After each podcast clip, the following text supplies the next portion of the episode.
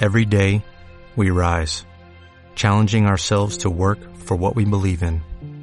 At U.S. Border Patrol, protecting our borders is more than a job, it's a calling. Agents answer the call, working together to keep our country and communities safe. If you're ready for a new mission, join U.S. Border Patrol and go beyond. Learn more at cbp.gov/careers.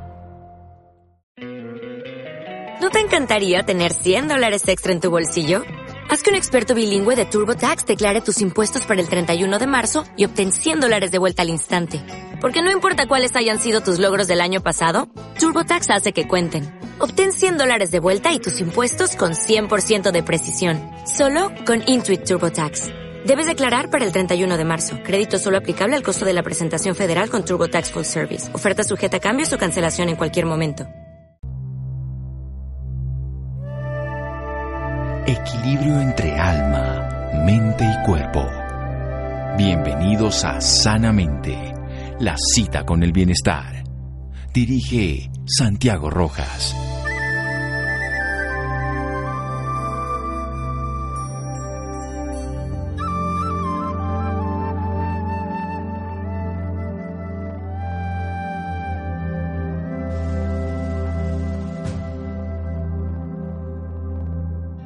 Lo que haces por ti se desvanece cuando mueres. Lo que haces por el resto conforma tu legado. Kalú Nut Kalú.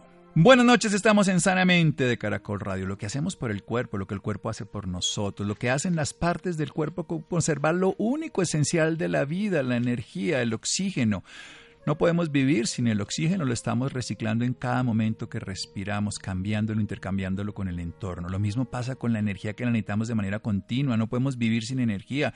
El cerebro lo necesita permanentemente y los sistemas también. ¿Cómo funciona esto en nuestro cuerpo? Un MSC de Fisiología Integrativa, también con grado de Nutrición Humana y Dietética en curso.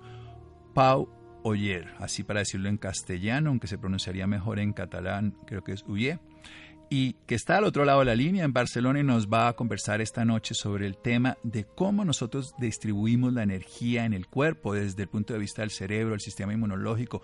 Comprender eso es muy importante para tener unas visiones mucho más humanas de las realidades de las enfermedades que tenemos hoy, como el síndrome metabólico, como la diabetes y sobre todo como la obesidad, para dejar de culpar a esa persona que está siendo víctima de un ambiente obesogénico y que está simple y llanamente respondiendo a unas señales biológicas que no las podemos comprender si no las vemos desde este lugar. Y también para hablar de algo interesante frente a la fertilidad, frente a la jaqueca, la migraña, frente a la menstruación, a todo lo que ocurre en nuestro cuerpo desde una visión integrada, donde vemos todos los sistemas como uno. No hablo más. Pablo Oyer, buenas noches y gracias por acompañarnos aquí en Sanamente Caracol Radio. Bien, muy buenas noches, doctor Santiago, y estoy muy agradecido de poder charlar contigo a un rato sobre un tema que me apasiona. Sin duda, él es un escritor en las redes sociales de una manera científica, también didáctica y cotidiana para que entendamos este tema de la energía. ¿Cómo funciona la energía en el cuerpo en estos sistemas tan grandes como el sistema nervioso y el sistema inmune? Bien, uh, bueno, has, empezado diciendo algo que para mí es una verdad y es que el, el denominador común de todos los seres vivos del, del planeta es que utilizamos energía para vivir. Diría que el sentido de la vida es obtener y gastar energía hasta que podemos dejar de hacerlo y por lo tanto comprender cómo el organismo uh, utiliza la energía y cómo la reparte entre los diferentes sistemas para que esa energía disponible pueda uh, ser abastecer, todos los órganos del cuerpo es de crucial importancia para entender muchas de las patologías o de los incluso de, de las conductas que podemos uh, ver hoy en día. Hay dos grandes sistemas que se reparten el gasto energético, que son uh, el cerebro y el sistema inmunitario. Que, y además es importante entender que estos dos sistemas, además de consumir la, la, mayor parte de la energía del cuerpo, tienen pocas reservas de energía. Es decir, tienen que obtener la energía del sistema. Y por lo tanto, cuando están muy activos, uh, secuestran el consumo energético de los, del resto de órganos del cuerpo. Eso quiere decir. Poner un ejemplo, sí. Podríamos poner un ejemplo, si te parece bien. Por favor. Sí. Por ejemplo, uh, seguro que nos está escuchando gente que tiene hijos, por ejemplo, y habrá podido observar que cuando enferman, la fiebre empieza a subir por la tarde y, normalmente, si todo va bien, empieza a bajar por la mañana. Este proceso es un proceso de, de redistribución energética y es que durante el día la energía está consumida principalmente por el cerebro y el sistema musculoesquelético y es a partir de la noche cuando empieza a subir la melatonina que se produce un shift energético en el gasto energético y donde el cerebro empieza a consumir menos energía y gracias a la producción de hormonas como la melatonina eh, permiten que la energía se redistribuya hacia el sistema inmune, momento en el cual el sistema inmune aprovecha este, este del gasto energético y el sistema inmune se activa para hacer frente a la infección. Por ejemplo, es un ejemplo de redistribución energética que seguramente mucha gente podrá haber experimentado. Sí, todo el tiempo lo estamos viendo en las infecciones de, este estilo. Pero ¿cómo hacemos para que el sistema nervioso y el sistema inmune se abastezcan de energía y que en la competencia no se hagan daño? Claro. Ah, principalmente el sistema, el, sistema nervioso central, el cerebro, ah, reclama energía a través de mensajeros que en este caso podrían ser principalmente las hormonas. ¿no? Hay hormonas como por ejemplo el cortisol, que es famoso porque la cortisona, ¿no? que es un fármaco inmunosupresor, inmunosupresor que deprime el sistema inmune, cuando el cerebro promueve la liberación de cortisol a través de un eje endocrino, que es el eje hipotálamo pituitario adrenal, este cortisol lo que hace es ah, frenar el gasto energético ah, del sistema inmune para poner la energía al servicio del cerebro, ¿no? El sistema inmune evidentemente no puede liberar energía y por lo, ah, no puede liberar hormonas, perdón. Y por lo tanto, la forma como el sistema inmune ah, reclama energía es a través de unos mensajeros llamados llamadas citoquinas, ¿no? Que estas citoquinas hay de inflamatorias, por ejemplo, cuando libera el sistema inmune citoquinas inflamatorias, el cerebro se entera que hay otro sistema reclamando energía. En Competencia. exacto, en función del tipo de hormonas y del tipo de citoquina, la energía va hacia un sitio o hacia otro en función de las necesidades vitales. Perfecto. Vamos a hacer un pequeño corte, Pau, para seguir con esta misma idea durante dos sesiones más, en un momento en Sanamente de Caracol Radio. Síganos escuchando por salud. Ya regresamos a Sanamente. Bienestar en Caracol Radio. Seguimos en Sanamente.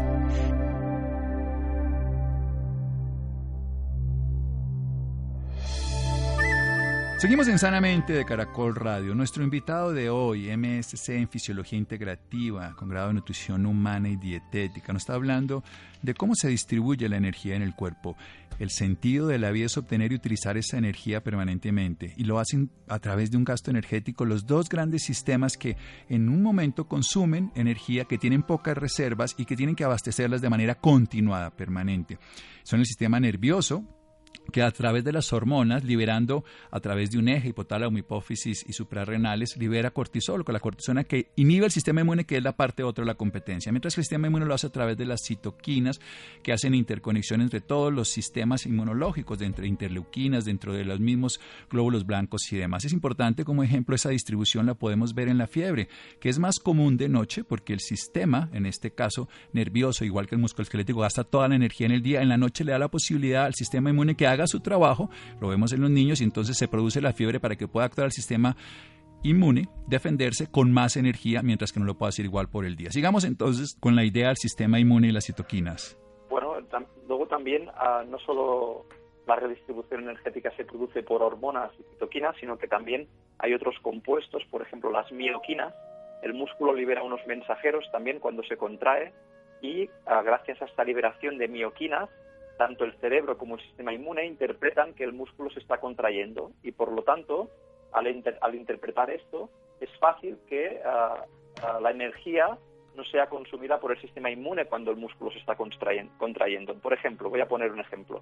Es fácil, voy a, pongo ejemplos que creo que todos podremos haber experimentado alguna vez, cuando estás a punto de coger un virus, ¿no? un resfriado, pero ah, está en las fases iniciales y por lo que y por lo que sea te apetece ir a hacer un poco de deporte vas al gimnasio, haces una clase, te montas en la bicicleta, empiezas a pedalear y terminas la sesión del gimnasio mucho mejor de lo que has empezado, con mucha sensación más de energía y dirás, pero si he gastado energía, ¿cómo puede ser que ahora esté mejor? Esta sensación de, de más sensación energética se produce gracias a la producción de mioquinas en el tejido muscular que han redistribuido la energía, robando energía del sistema inmune y llevándola al sistema muscular y al cerebro. Pero igual, de la misma manera sabemos que cuando este efecto de las mioquinas baja y el sistema inmune vuelve a reclamar la energía para afrontar la infección del patógeno, nos sentimos de golpe fatal, muy mal, y empezamos a sentirnos enfermos y es el momento en el cual el sistema inmune está empezando a atacar al virus, ¿no? ¿Me explico? Es decir, las hormonas, las citoquinas y las mioquinas colaboran entre ellas para ir redistribuyendo la energía. Bueno, maravilloso. Ahí vemos cómo interactúan aquí tres sistemas. Veámoslo desde un punto de vista que usted es especialista y le encanta. ¿Cómo nosotros podemos favorecer la fertilidad, que es uno de los trastornos que más se está dando hoy en el mundo? Lo vemos en mujeres ejecutivas, en deportistas, en muchas personas que no pueden engendrar desde este punto de vista energético y luego pasamos a la obesidad, que es el tema de todos. Perfecto. En principio, un, elemento importante a entender es que uno de, una de cada cuatro parejas en los países desarrollados tiene problemas de fertilidad sin causa conocida, es decir, sin una patología detrás que justifique esa infertilidad. Esta, ah, esta infertilidad, vamos a llamar, o subfertilidad idiopática, ah, ha, sido, ha sido motivo de mi, de mi interés porque realmente es un motivo de sufrimiento para, para muchas parejas y el estudio en profundidad de la fisiología me ha llevado a plantear una hipótesis y es que ah, la fertilidad es un proceso que requiere una gran cantidad de energía.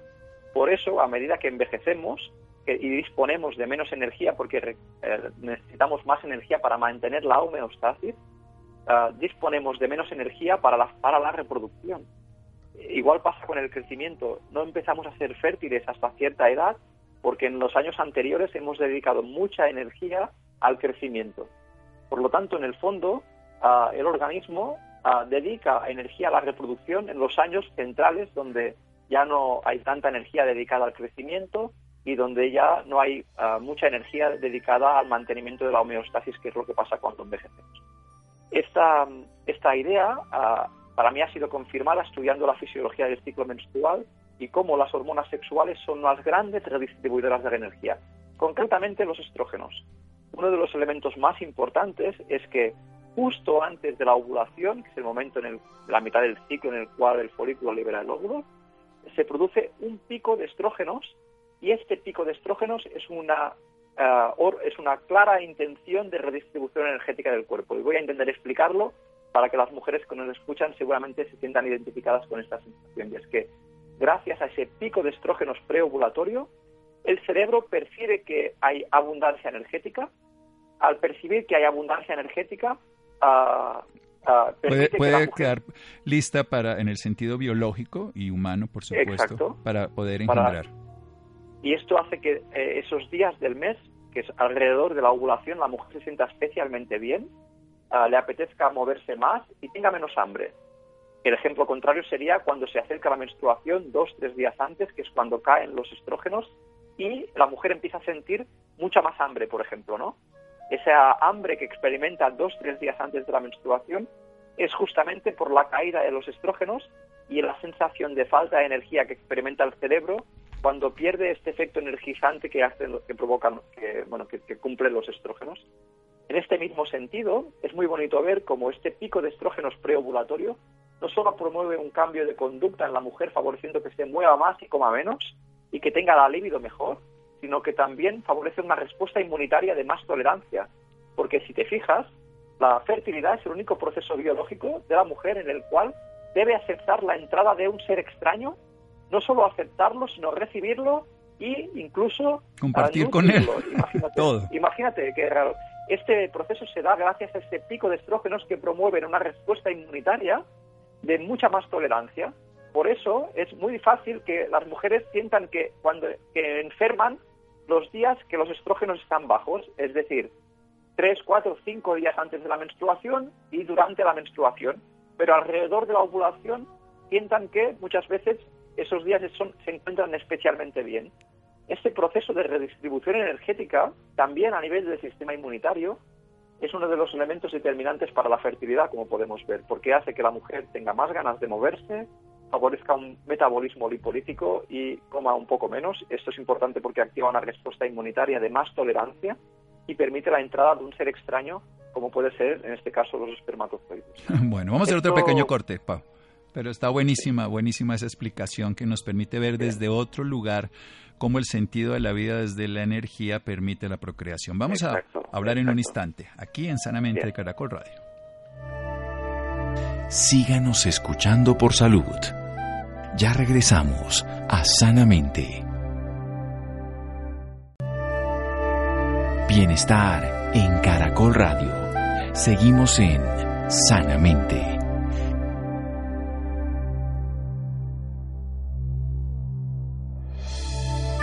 Seguimos en Sanamente de Caracol Radio, MSC en Fisiología Integrativa, con grado de Nutrición Humana y Dietética. Pablo Yer está en Barcelona, está hablando de una manera maravillosa de cómo la energía la distribuye el cuerpo. Nos ha hablado, por ejemplo, que cuando nos movemos también liberamos mioquinas. Estas mioquinas van a tener una gran cantidad de energía, por eso nos sentimos mucho mejor después de un esfuerzo, pero si estamos enfermos, empezando un resfriado, después obviamente va a volver a caer esa energía que nos daba el bienestar porque lo va a coger el sistema inmune y por eso nos vamos a sentir decaídos. Nos está hablando de la infertilidad. Uno de cada cuatro parejas en el mundo desarrollado sufren de problemas de fertilidad y no se sabe por qué. Nos hace una explicación fisiológica muy simple. Nosotros, cuando estamos en la época de crecimiento, toda la energía se va a crecer. Tenemos que atesorar todos los recursos para la estructura biológica. Cuando estamos en la época de la vejez, todo lo contrario, mantener esa estructura mayor es mucho más costosa energéticamente. Entonces, no reproducimos biológicamente cuando estamos creciendo en las primeras etapas de la vida, los primeros años hasta la pubertad y ya posteriormente, ni en la vejez, sino lo hacemos en la época en que tenemos más energía disponible. Y en las mujeres específicamente, los estrógenos hacen un pico en la mitad del ciclo y ese pico lo que hace es que la mujer tenga muchísima más energía. Pero esa abundancia de energía le permite moverse más, comer menos porque tiene menos hambre y además estar mucho más desde el punto de vista inmunológico capacitada para permitir, en este caso, que puedan llegar con mayor tolerancia los espermatozoides y quedar fecundada. Ese pico, además de energía, le hace tener más energía y biológicamente cuando está más energético, todos lo sabemos, por ejemplo, en el cáncer ocurre y también ocurre con las especies animales. Cuando un animal lo primero que busca es supervivencia y cuando ya tiene la supervivencia asegurada busca la reproducción. Por eso animales en cautiverio sin equilibrio no se reproducen. Biológicamente las células están en equilibrio, en abundancia, entonces podemos ser fértiles y la mujer permite hacerlo. Continúe, Pau. Exactamente, es maravilloso lo que acabas de comentar del mundo animal.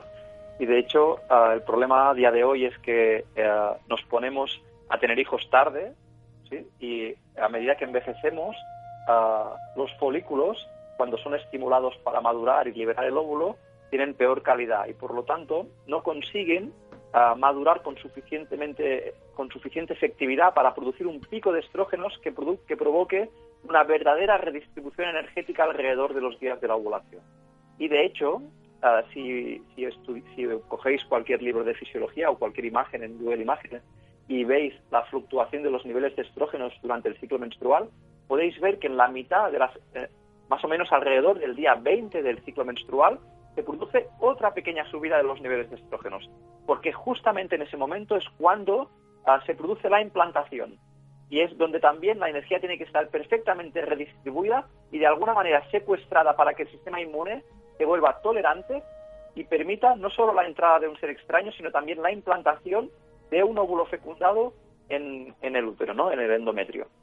Y que la mitad es extraña porque la mitad es el código genético del otro y que pueda además ya permanecer y volverse como propio y volverlo como un órgano interno. Pero pasemos tan... ¿y, ¿Y del lado masculino qué? Porque pensamos aquí solo en la mujer en esa fisiología de la energía. Muy interesante. De hecho, esto es especialmente interesante porque cuando estudias el lado masculino te das cuenta de que el líquido seminal, el semen, no solo es un, líquido que transporta espermatozoides, sino que en su contenido, en función de la salud del, hombre, hay mensajeros inmunitarios que favorecerán la redistribución energética y favorecerán que el sistema inmune de la mujer sea más o menos tolerante. Con esto estoy diciendo que cuando el eh, líquido seminal, el plasma seminal, entra en el cuerpo de la mujer, gracias a los mensajeros inmunitarios que van contenidos y acompañan los espermatozoides, van a favorecer que el sistema inmune de la mujer se vuelva más tolerante o menos. De ahí que sea extremadamente importante que, eh, los mensajeros inmunitarios que el hombre es capaz de... O sea, eh, en función de la salud del hombre, habrá un tipo de mensajeros inmunitarios u otros en el plasma seminal y eso favorecerá que haya más o menos tolerancia inmunitaria de la mujer. No sé si me estoy explicando. Sí, es un trabajo en equipo. De los, sí. El 50% de los casos de infertilidad son atribuidos a día de hoy en los hombres y quizá más incluso porque, ah, porque justamente si el ambiente de citoquinas inmunitarias, de mensajeros inmunitarios que el hombre transmite a través del plasma seminal es el adecuado, el sistema inmune de la mujer se volverá más tolerante. Y esto es directamente, o sea, esto es directamente relacionado con la salud del hombre. Si el hombre está inflamado, los mensajeros que va a transmitir serán mensajeros de alarma y no van a promover un estado de tolerancia en la mujer, sino de intolerancia. Mientras que si el hombre está goza de una buena salud, eh, los, los, mensajeros inmunitarios que van a acompañar los espermatozoides van a favorecer ese entorno de tolerancia inmunitaria. Es maravilloso para mí.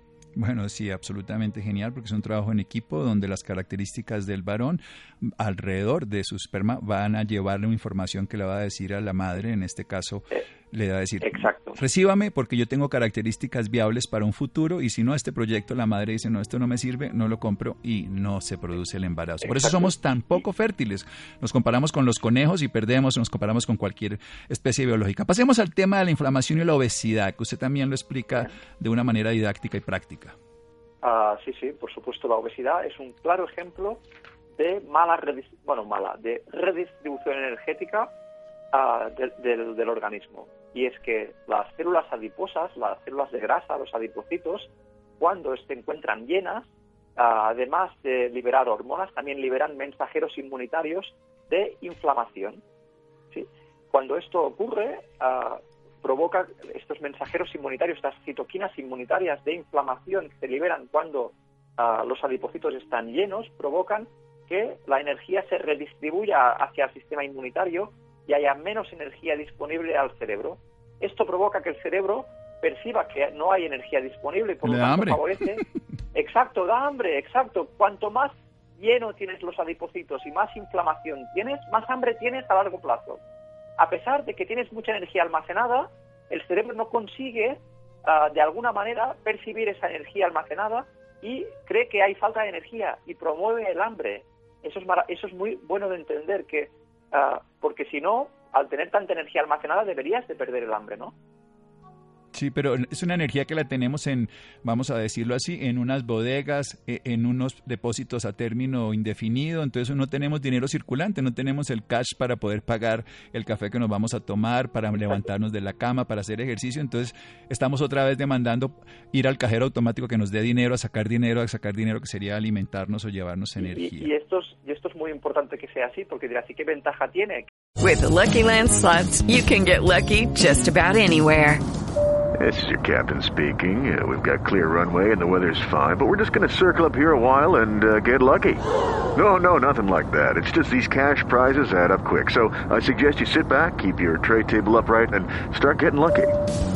Play for free at LuckyLandSlots.com. Are you feeling lucky? No purchase necessary. Void where prohibited by law. 18 plus terms and conditions apply. See website for details. Que, el, sistema, ¿por qué el sistema inmunitario libera mensajeros inflamatorios cuando están las células adiposas llenas? Pues muy sencillo, porque si siempre están llenas, el, cuerpo, el organismo en su conjunto piensa que no te estás moviendo, que no te puedes mover, no, no puedes huir o luchar para hacer frente a los peligros. Y por lo tanto, liberar citoquinas inflamatorias cuando siempre las reservas adiposas están llenas es una respuesta adaptativa para intentar estar en, eh, poder defenderte del entorno cuando no te puedes mover. No sé si me estoy explicando. Sí, sí, la inflamación es un sistema, además, cuando es aguda, es la que nos defiende contra virus y bacterias, contra agresiones de traumas, que además es el primer paso de la reparación después de una herida, es inflamación, luego reparación y remodelación. O sea, nosotros nos inflamamos para defendernos. El problema es que si vivimos inflamados, ya nos estamos destruyendo. Exacto, pero en el fondo eh, esa respuesta también es beneficiosa. el cuerpo interpreta, uy, no nos estamos moviendo nada, tenemos las reservas de energía llenas pues tú vamos a activar el sistema inmunitario porque si, tenemos un peligro tendremos que poder defendernos de alguna manera, ¿no? O sea que el, cuerpo se está entrenando todo el tiempo, asiste en reposo, para algo que puede llegar a pasar eventualmente, que nos vaya a seguir un tigre o que nos vayamos a enfermar de un virus o una bacteria. Exacto, exacto. Y el problema es que ahora en un mundo de abundancia, de, bueno, un mundo, en una situación de un entorno obesogénico, esa situación de inflamación y de no movimiento uh, es, es, mala porque, ah, porque además de no moverte, el cerebro percibe falta de energía y como tienes energía abundante en el entorno, pues comes. Y por lo tanto estás inflamado tienes hambre y comes, y aunque tienes mucha energía, el cerebro percibe que no hay energía. Y eso también es el motivo por el cual las personas que más necesitan hacer actividad física, menos, actividad física, menos ganas tienen de hacerla. Exacto, porque el hecho de que la energía esté redistribuida hacia el sistema inmunitario hace que el cerebro no tenga energía y por lo tanto que no favorezca el movimiento espontáneo, que tengas que poner mucha fuerza de voluntad para moverte. Sí, o sea, no tienen ganas de moverse, sino tienen ganas de quedarse quieto y con hambre. Y pues ese es el círculo vicioso de obesidad, quedarse quieto. Y no se va a resolver comiendo menos y moviéndose más, sino redistribuyendo la energía, bajando la inflamación. ¿Cómo lo hacemos? Exacto. Bien, ah, antes de esto, y esto es muy importante también, bueno, perdón, pero es que esto es muy importante para entender que la persona con obesidad que no se mueve no es que sea una vaga, es que tiene que hacer mucho más esfuerzo, tiene que invertir mucha más energía en intentar moverse que alguien que no la tiene. ¿no? Para intentar bajar la inflamación, que es una muy buena pregunta, ahí será absolutamente determinante eh, entender el contexto de, esa persona y seguramente aplicar todas aquellas cosas que seguramente los, oyentes, llevan tiempo escuchando de, ti mismo o de usted mismo, perdón, o de, otros compañeros que han, que han hablado, que es cualquier elemento que promueva una mejor salud seguramente bajará la inflamación. Por ejemplo, uno de los elementos más importantes es descansar de noche. ¿no? poder tener un sueño reparador de suficientes horas, que sea un sueño coherente cronobiológicamente hablando, es absolutamente determinante para el control de la inflamación. Hay otras, otros elementos, por ejemplo, el control del estrés va a ser un elemento determinante, ah, porque cuando el cerebro está estresado o cuando el cuerpo está estresado, también es sabido que aumenta, ah, aumenta el hambre también y a medio plazo en un porcentaje de la población aumenta el hambre y por lo tanto también no favorecerá cuando haya mucho estrés que pueda bajar esta inflamación. También a la hora de elegir el tipo de alimentos, ¿no? Si son ultraprocesados se produce una inflamación postpandrial que eh, no, no favorece esta bajada de la inflamación, mientras que si los alimentos son alimentos de humanos, son coherentes con la biología humana, seguramente serán alimentos que contendrán sustancias que van a ayudar al control de la inflamación por ejemplo, polifenoles o bioflavonoides que van a inhibir la respuesta inflamatoria. No sé si consigo explicarme o... sí, perfecto. Necesitamos dormir porque además se redistribuye la energía entre el sistema nervioso y el sistema inmune, se reparan los tejidos, además se produce un equilibrio entre todas las funciones corporales, se descansa y se descansa el cerebro, que le va a tener más energía si descansa, por supuesto. El control del estrés, porque el estrés produce hambre, pero además nos pone en proceso de inflamación crónica, o sea, nos perpetúa el daño.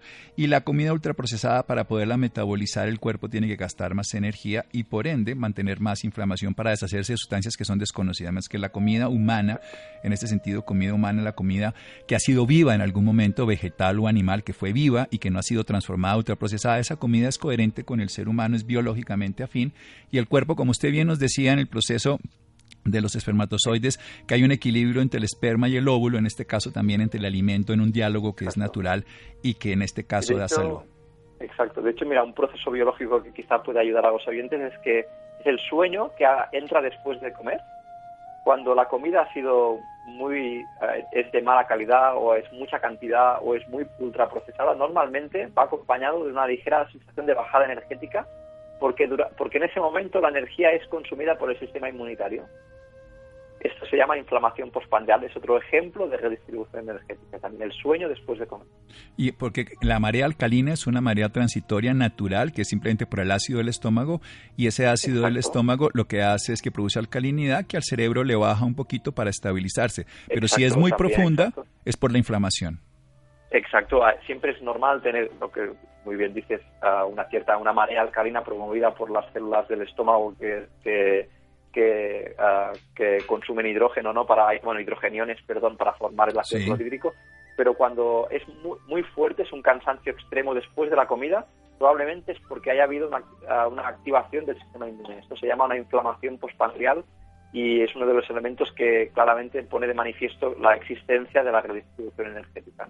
Sí, es muy bueno decirle a los pacientes siempre cómo se sienten después de comer. Si usted queda vacío, cansado, sobrepasado, su alimentación no es coherente con usted. Así, sin, sin ponerle misterio, revise qué fue lo que comió y así no tiene que esperar un examen clínico de laboratorio, sino su propia experiencia. Una última información. ¿Cómo hacemos entonces para tener un equilibrio con nuestra energía, para vivir en armonía con nuestra salud? Un concepto ya de un especialista como usted en este tema.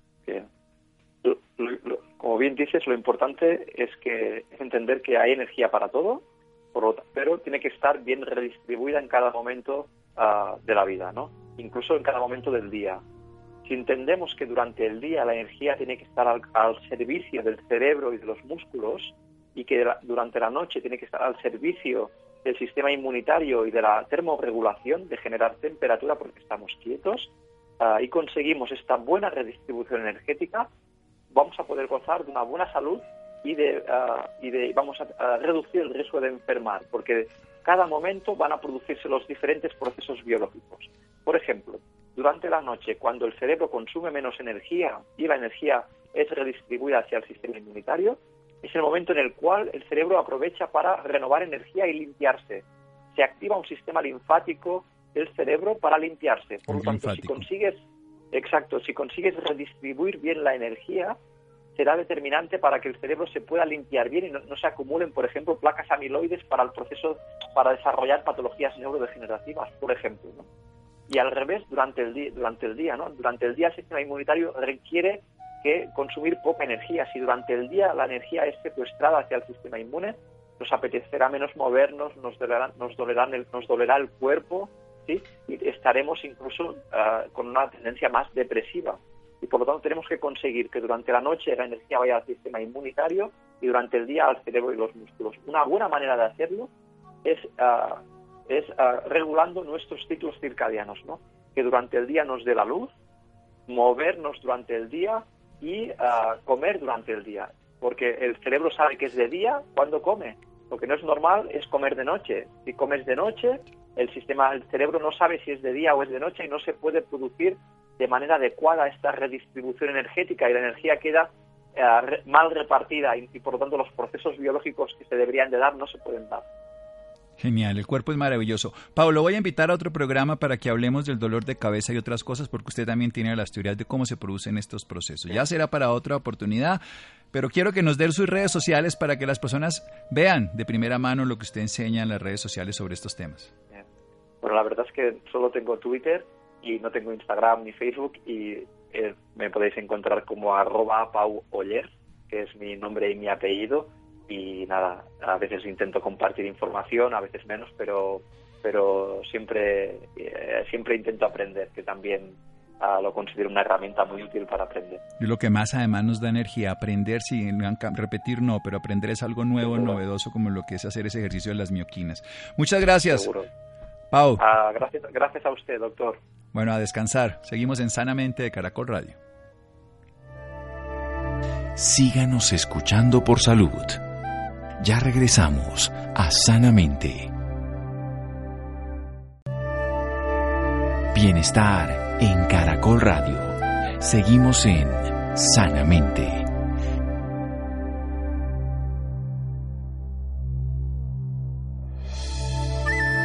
Seguimos en Sanamente de Caracol Radio. Arroba Pau, P-A-U, O-L-L-E-R. Pau Oyer para las personas interesadas en Twitter para seguir este tema de cómo la energía en el cuerpo hay para todos, pero hay que aprender a distribuirla como pasaría en cualquier economía, en cualquier sistema. Y hablando más de la fertilidad es un tema de interés. En algunos casos se busca controlarla, en otros momentos se desea planificar, en otros se busca tener mejores posibilidades para concebir desde otra visión. Vamos a hablar también de la calidad del semen, que es un factor al que cada vez se le debe dar una mayor importancia. Santiago. Buenas noches Santiago para usted y todas las personas que nos escuchan a esta hora. Cada vez más la fertilidad es un tema de interés. En algunos casos se busca controlarla, en otros momentos se desea planificarla y en algunos otros se busca tener mejores posibilidades para concebir. Para hablarnos más sobre este tema, esta noche nos acompaña el doctor Andrés Gutiérrez, es un destacado especialista en ginecología y obstetricia. Actualmente ofrece consulta en el Centro de Fertilidad Reprotec es egresado de la Escuela de Medicina del Colegio Mayor de Nuestra Señora de Rosario. Realizó su residencia en gineco-obstetricia en el Hospital San José. Doctor Andrés Gutiérrez, muy buenas noches y bienvenido a Sanamente. Eh, buenas noches. Eh, Un saludo para todos ustedes. Perfecto, doctor. Para empezar, quisiera que nos ampliara qué se entiende por fertilidad. Bueno, esa es una muy buena pregunta. Entonces, fertilidad es la capacidad de una pareja, pareja, de conseguir un embarazo en un periodo de tiempo. Y esa fertilidad la mm, podemos calcular con muchas variables. Una variable es la probabilidad que tiene cada mes una pareja para conseguir un embarazo y eso se llama tasa de fecundabilidad. Y esa tasa depende esencialmente de la edad de los pacientes y un poco de sus condiciones médicas generales. El promedio para nuestro país es una tasa de fecundabilidad del 20%, lo que quiere decir que una pareja que se expone a embarazo, solamente el 20% consigue un embarazo en el primer mes. Los siguientes lo conseguirán en los meses siguientes. Entonces la definición de infertilidad, que es el contrario de fertilidad, es cuando una pareja se ha expuesto por un periodo de tiempo razonable y no ha conseguido un embarazo. Eso puede fluctuar entre seis meses y un año. ¿Listo? Ok, perfecto, doctor. Doctor, ¿qué factores pueden alterar las características del semen? Entonces, primero, el esperma es una, es una, son una serie de células producidas continuamente por el testículo del varón y son expuestos a todo el impacto que tiene la economía de un paciente. O sea, es un fiel reflejo de la salud de una persona. Entonces hay condiciones que impactan negativamente el esperma, como las sustancias tóxicas, el alcohol, el cigarrillo, eh, la contaminación ambiental. Existen condiciones de características físicas de un varón, o sea, una persona sana que tiene una dieta eh, razonable, que tiene un peso adecuado, que tiene, un, que tiene una rutina de ejercicio, tiene una mejor característica del esperma. Pero posiblemente la variable más impactante de todas, pues es la edad. En la medida en que nos hacemos mayores, se ve comprometida la calidad del esperma. Perfecto, doctor. En todo este campo de la alimentación, ¿cómo puede ayudar o cómo puede también desfavorecer eh, en todo el campo de la fertilidad? La alimentación han trabajado muchísimo, hay escuelas muy serias sobre la nutrición y el impacto en el esperma. Y claramente nos recomiendan que hay que tener una dieta rica en sustancias antioxidantes, tener una dieta rica en frutas, en vegetales, en frutos secos, disminuir la ingesta de carnes rojas, aumentar la ingesta de pescados, eh, de mariscos, que son sustancias que parecen tener un impacto favorable en el comportamiento del esperma. Pero esencialmente lo que nos recomiendan es pues disminuir el sobrepeso o disminuir la obesidad. Ok, perfecto. Doctor, ¿cuál debe ser el volumen normal del semen en una eyaculación? Eso fluctúa bastante, pero digamos entre 2 y 5 mililitros es lo aceptado eh, de volumen eyaculatorio. Pero más que el volumen nos interesa la concentración espermática. Los espermas vienen en cortes muy grandes, se están produciendo continuamente desde el testículo y se van reservando en unos, eh, en unos pequeños órganos que se llaman vesículas seminales. Y eh, en cada eyaculación aparece una corte muy grande de espermatozoides móviles, sanos, y una gran corte de espermas que ya cumplieron su función biológica y posiblemente ya están muertos o, o no son vitales. Perfecto, doctor. Doctor, ¿qué tratamientos existen eh, cuando, no se puede concebir, cuando no se puede, cuando esta fertilidad se ve comprometida? Bueno, hay muchísimas opciones. O sea, los tratamientos para el factor masculino dependen esencialmente de la complejidad del espermograma, de lo comprometido que esté este, de la cantidad de espermas que tengamos, de la cantidad de espermas móviles y una variable muy importante es la forma, la morfología. La morfología de los espermatozoides es posiblemente la variable más impactante en el resultado. Y los tratamientos pues son un espectro amplísimo porque depende pues de la edad de la paciente, de, de, la, de la paciente esposa del, del señor, de la asociación de otras enfermedades, porque usualmente el, espermograma solo eh, comprometido no, no ocupa sino por ahí el 20% de los pacientes, la mayoría combinan un problema femenino y un problema masculino porque son parejas que pues están en el rango de los 35 a los 40 años. Em, hay enfermedades mucho más complejas de origen genético, donde se altera totalmente la producción de espermatozoides a partir del testículo. Hay enfermedades donde se eh, produce una enfermedad inflamatoria sobre el conducto que se llama el epididimo y produce una lesión de los espermas. O sea, las opciones de tratamiento son múltiples y dependen un poco más de las características del esperma y de la de su esposa. Perfecto, doctor. Usted toca un tema muy importante y es que esto es en pareja, tanto el hombre como la mujer deben eh, acudir y recibir estos tratamientos, ¿verdad? Verdad, como hablábamos, la infertilidad es un problema de pareja. Nadie consulta por tener un espermograma comprometido si no tiene una pareja y un deseo de tener un embarazo.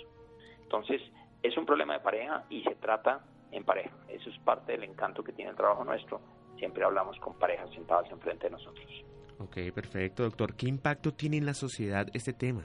Pues tiene un impacto altísimo porque claramente nuestra sociedad y las condiciones actuales, digamos, culturales, han empujado, llevado a los pacientes, hombres y mujeres, a postergar o aplazar su decisión de tomar, de buscar un embarazo. En la medida en que pasa más tiempo, pues estos hombres y mujeres están expuestos a una gran cantidad de sustancias tóxicas, ambientales, de estilo de vida, que impactan negativamente su capacidad reproductiva. Perfecto, doctor. ¿Actualmente en Colombia se siguen eh, llevando a cabo investigaciones sobre este tema? En Colombia tenemos investigaciones sobre la calidad del esperma, pero modestas. No tenemos una gran dinámica de investigación en eso. Los países que más investigan en eso son los países como los Estados Unidos y como Europa. Perfecto, doctor. ¿Desde qué edad se puede presentar una disminución en la calidad del semen y de todos estos procesos de los que nos está hablando? Muy difícil de poner un punto de corte en la edad. Yo pensaría que después de los 35 años los señores empezamos a ver comprometida nuestra calidad espermática, pero básicamente porque, porque hemos estado expuestos a tóxicos por mucho tiempo. Eh, sabemos que el eyaculado de un muchacho adolescente puede estar rondando por los 200 a 300 millones de espermatozoides por mililitro y el de un varón de 35 a 40 años entre 20 y 40 millones. Entonces sí hay un compromiso en la cantidad y en la calidad espermática importante. Eso no quiere decir que un varón con un conteo de 20 millones no pueda conseguir un embarazo. Muy probablemente, si su esposa es sana, van a buscar fácilmente, eh, van a conseguir fácilmente un embarazo. Perfecto, doctor. ¿Y qué síntomas nos pueden poner en alerta cuando, cuando vemos problemas con la fertilidad? Una pareja que empieza a intentar buscar su embarazo con tiempo y no lo logra, pues debe acudir rápidamente al médico. Una de las mayores complicaciones que vemos es que las pacientes y sus médicos posponen o aplazan la remisión de las pacientes a los centros de fertilidad y desconocen un poco el impacto que tiene la edad en el resultado. En, la mayoría de los casos las pacientes llegan a unas edades muy avanzadas donde sus posibilidades de éxito son muy modestas. Entonces los síntomas son múltiples. En las pacientes femeninas, eh, por ejemplo, tenemos síntomas claros como dolor menstrual o dolor pélvico que nos hace pensar en endometriosis en los varones eh, molestias locales sobre sus testículos como dolor o inflamación o antecedentes de haber tenido enfermedades virales. Pero esencialmente los síntomas de la enfermedad que produce infertilidad pueden pasar desapercibidos. Ok, perfecto, doctor. ¿Qué consejo le para a nuestros oyentes sobre este tema? Eh, yo creo que los consejos son muy generales, pero esencialmente, pues todos debemos estar conscientes de que una vida sana un peso adecuado, una nutrición razonable, hacen parte de la salud general de los pacientes. Se ha demostrado cómo la rutina de ejercicio moderado, unos 20 minutos eh, al día de ejercicio aeróbico, impactan favorablemente el espermograma por tener un efecto antioxidativo. Y el último consejo es si rápidamente eh, notan que hay una dificultad para conseguir un embarazo, eh, pues hay que consultar. Posiblemente la, tendencia actual es que hombres y mujeres procuramos ponernos en las mejores condiciones físicas posibles para enfrentarnos a la búsqueda de un embarazo y se considera pues una decisión más seria y más eh, premeditada de parte de las parejas. Perfecto, doctor. Las personas interesadas, ¿dónde lo pueden contactar? Normalmente trabajamos eh, en un grupo que se llama Reprotec, somos varios colegas y acá estamos listos a atenderlos cuando quieran. Eh, nuestra, nuestra sede está en la Fundación Santa Fe y el teléfono de nuestro consultorio es 215-1807. Ok, listo, perfecto. Doctor Andrés Gutiérrez, gracias por esta información y por acompañarnos esta noche en Sanamente. Muchas gracias a ustedes por oírnos y cualquier cosa estamos a la orden. Muy bien, muchas gracias. Aprendimos muchas cosas. Nos vamos a descansar. Cada uno se llevará alguna información valiosa de reflexión para su vida. Laura, muchas gracias. Ricardo Bedoya, Jessy Rodríguez, Jonathan, quédense con una voz en el camino con Ley Martin. Caracol piensa en ti. Buenas noches.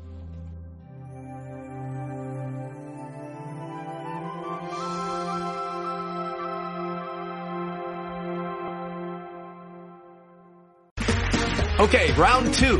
Name something that's not boring. A laundry? Ooh, a book club. Computer solitaire, huh? Ah, oh, sorry, we were looking for Chumba Casino. That's right. ChumbaCasino.com has over 100 casino style games. Join today and play for free for your chance to redeem some serious prizes. ChumbaCasino.com. No purchase necessary. Full prohibited by law. 18 plus terms and conditions apply. See website for details. With lucky landslots, you can get lucky just about anywhere. Dearly beloved, we are gathered here today to. Has anyone seen the bride and groom? Sorry, sorry, we're here. We were getting lucky in the limo and we lost track of time. No, Lucky Land Casino, with cash prizes that add up quicker than a guest registry. In that case, I pronounce you lucky. Play for free at LuckyLandSlots.com. Daily bonuses are waiting. No purchase necessary. Void where prohibited by law. 18 plus. Terms and conditions apply. See website for details.